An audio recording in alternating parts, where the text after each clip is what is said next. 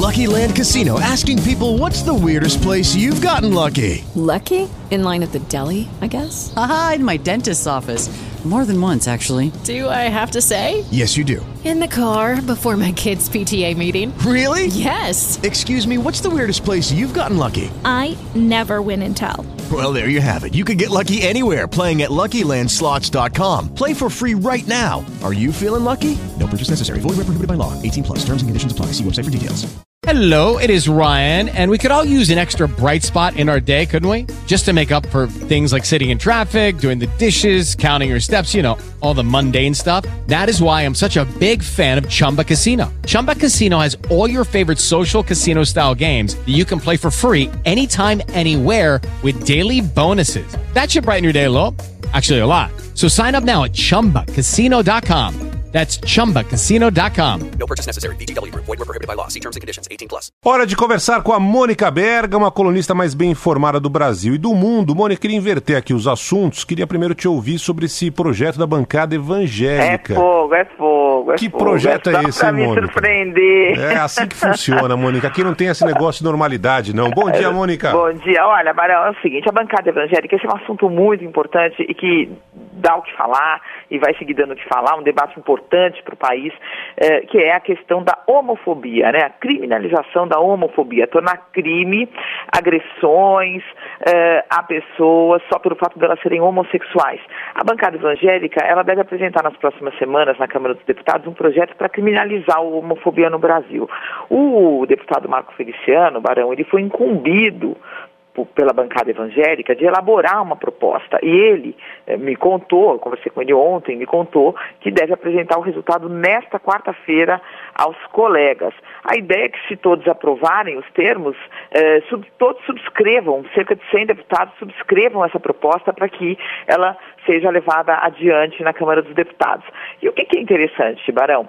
É, porque a questão da homofobia, ela, ela, ela tem um capítulo dos evangélicos, quer dizer, porque eh, os grupos LGBT, grupos organizados de homossexuais, que defendem as pautas dos direitos dos homossexuais, dizem que não pode um pastor, não podem eh, as igrejas eh, ficar falando contra os homossexuais em seus cultos, porque isso pode acender né, eh, os ânimos contra eles, criar preconceitos. Bom, o que diz o Marco Feliciano? Que o projeto dele, como ele vai apresentar, deve enquadrar a, a homofobia no crime, igualar ao crime de racismo, né, que já existe no Brasil, já é criminalizado o racismo, então seria a mesma coisa, mas ressalvando a liberdade eh, de consciência e a liberdade religiosa, ou seja, não mexendo com as igrejas. As igrejas continuariam com o direito de falar o que elas bem entendem em seus cultos. A questão da liberdade de consciência, eu até perguntei para ele o que seria liberdade de consciência. Ele falou, olha, por exemplo, se eu estou num restaurante com a minha família e tem um casal ao lado se beijando, fazendo algo que nos incomode, a gente pode levantar e sair sem ser processado, sem ser considerado criminoso, desde, obviamente, que não agrida ninguém. Ah, portanto, o projeto faria Agora, essa- pode levantar e sair ou pode levantar e xingar o casal, ah, falar não, mal? Então, levantar e xingar o casal já é, é, é uma agressão, né, Barão?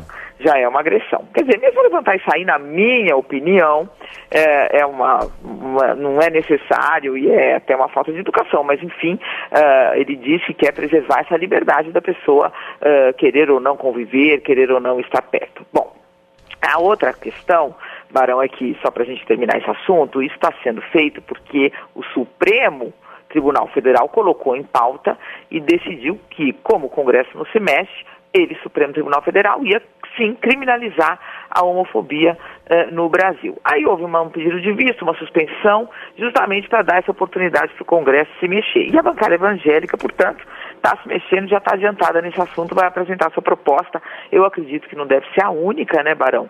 Outras propostas devem eh, ser apresentadas ou já tramitam né, no Congresso Nacional eh, e, portanto, a gente deve ter passado aí a, a, a prioridade da discussão da reforma da Previdência, que hoje, eh, ah, ah, ah, quer dizer, eh, eh, mobiliza todas as atenções e, na- no- dos deputados, deve ser um tema eh, aí que vai render bas- bastante, Barão. E a é. bancada evangélica tomando a dianteira. É, eu, é aquela velha história, né? Ninguém é obrigado a gostar de ninguém, ninguém é obrigado a aceitar o que cada um faz. Agora, é, assim, Mônica, uma pessoa nasce com uma cor de pele, a pessoa nasce com a cor de pele. Uma pessoa nasce com uma opção sexual, a pessoa nasce com opção sexual. Não tem assim aquela história, não, vou trocar. É, né, vou trocar a cor de pele. Não, não dá para trocar a cor de pele. Ah, não, vou, posso fazer um, uma cirurgia plástica, é, colocar um nariz maior, tirar um negócio, colocar outro, mas não tem muito o que fazer. Então a, me, a mesma situação vale para a opção sexual. Não é que a pessoa fala assim, hoje decidi ser um abacate, né? Não tem como, a pessoa É, tem que ser respeitada, né, Barão? Eu tava, eu tava vendo o voto do Celso de Mello nessa questão da homofobia, porque é, é polêmica, né? Quer dizer, as pessoas falam, não, mas o racismo é uma coisa, a homofobia é outra, como é que vai fazer uma coisa dessa? É, mas ele fala, não, é uma agressão ao, à humanidade, É. né? Quando você eh, pega uma característica da pessoa, uma definição da pessoa e transforma isso num motivo de agressão ah, à pessoa. Então, ele é muito firme nisso, né? Ele que, aliás, um, um outro ministro do Supremo me disse isso, que os, os, os, os- os homossexuais, os LGBTs deveriam erguer uma estátua, né? Porque foi, uma, foi ele que falou, vamos para cima, quero votar, quero botar em pauta.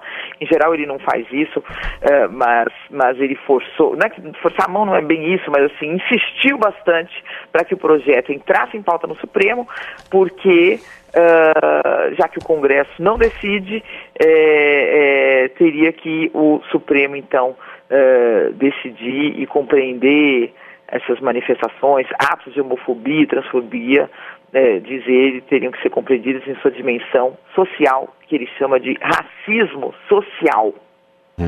Bom, a Mônica tem outro assunto para falar com a gente, que é sobre a decisão do STJ de ontem envolvendo o ex-presidente Lula. Fala, Pois Mônica. é, Barão, a gente tem essa novidade aí, que é a redução da pena Uhum. do ex-presidente Lula, né, que pode, pode, é bom a gente sempre falar que pode eh, eh, permitir que ele vá para casa em setembro, cumprir a pena em prisão domiciliar, mas antes ele tem que pagar ah, uma multa, né, Barão, que foi definida em 3 milhões de reais pelo STJ, Superior Tribunal de Justiça, ontem, e essa multa é uma exigência de uma lei que ele próprio, Lula, assinou quando era presidente.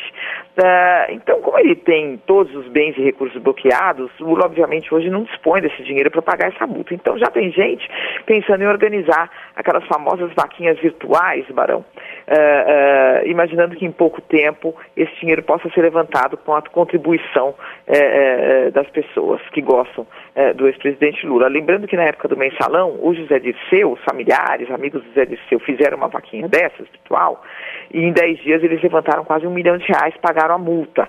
Ah, portanto, tem aí essa expectativa né, de que essa multa, porque era uma pergunta feita ontem, né, como é que ele vai pagar se ele está sem eh, os recursos disponíveis. Portanto, está aí essa solução eh, da vaquinha. Se tudo der certo, o- o Lula deve ir para casa, Barão, no dia 29 de setembro. Agora, a gente tem que, que lembrar que ele responde a outras ações, né, Barão? Então, se, por exemplo, ele for condenado no caso do sítio de Atibaia, eh, a pena não é unificada. Né? Se ele for condenado a mais oito anos, por exemplo, não vai ficar uma pena unificada de oito anos, não, vai ficar oito do sítio mais oito do triplex, 16. Aí ele já não vai para casa.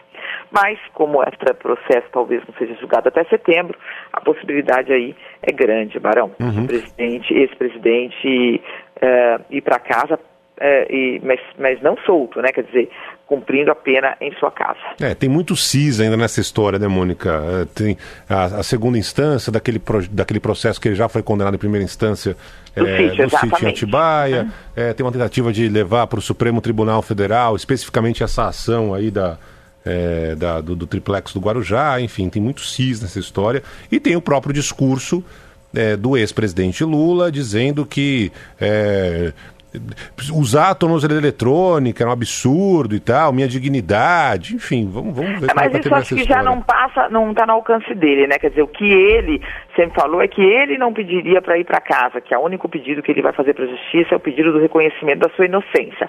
Mas se a justiça decide que ele vai, ele vai ficar lá na, na, na superintendência da Polícia Federal, não tem nem sentido, né? Uhum. Mônica Bergamo volta a conversar com a gente amanhã. Até lá, Mônica. Até amanhã, Barão. Um beijo, um Um abraço a todos. beijo.